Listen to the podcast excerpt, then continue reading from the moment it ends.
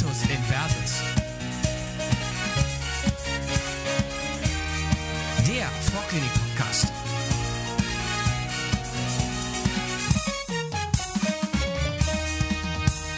So, hallo und herzlich willkommen zu Situs Inversus, der Vorklinik-Podcast. Bevor wir durchstarten, wollten wir uns noch ganz kurz vorstellen.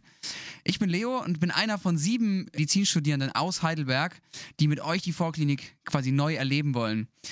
Ihr bekommt von uns 30 bis 45 Minuten komprimiertes Wissen jeden zweiten Montag als neue Folge auf die Ohren. Hi, ich bin der Fabian und mit diesem Podcast wollen wir im Rückblick mit der frischen Erfahrung aus der Vorklinik und Physikum wichtige Konzepte euch so erklären, wie wir es uns damals gewünscht hätten, nämlich von Studis für Studis auf Augenhöhe und klar verständlich.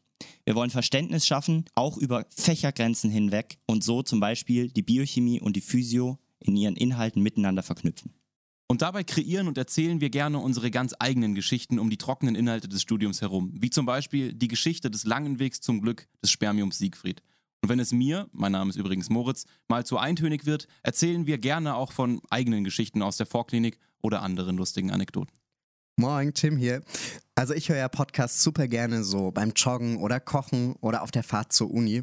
Und hier liegt auch die große Stärke. Ihr könnt euch einfach schnell einen groben Überblick über Themen verschaffen oder vor der Prüfung nochmal die wichtigsten Facts wiederholen. Moin Leute, auch von meiner Seite. Ich bin Clara und ich würde mich riesig freuen, wenn ihr uns auch auf unserer Instagram-Seite unter der Vorklinik Podcast einen kurzen Besuch abstattet.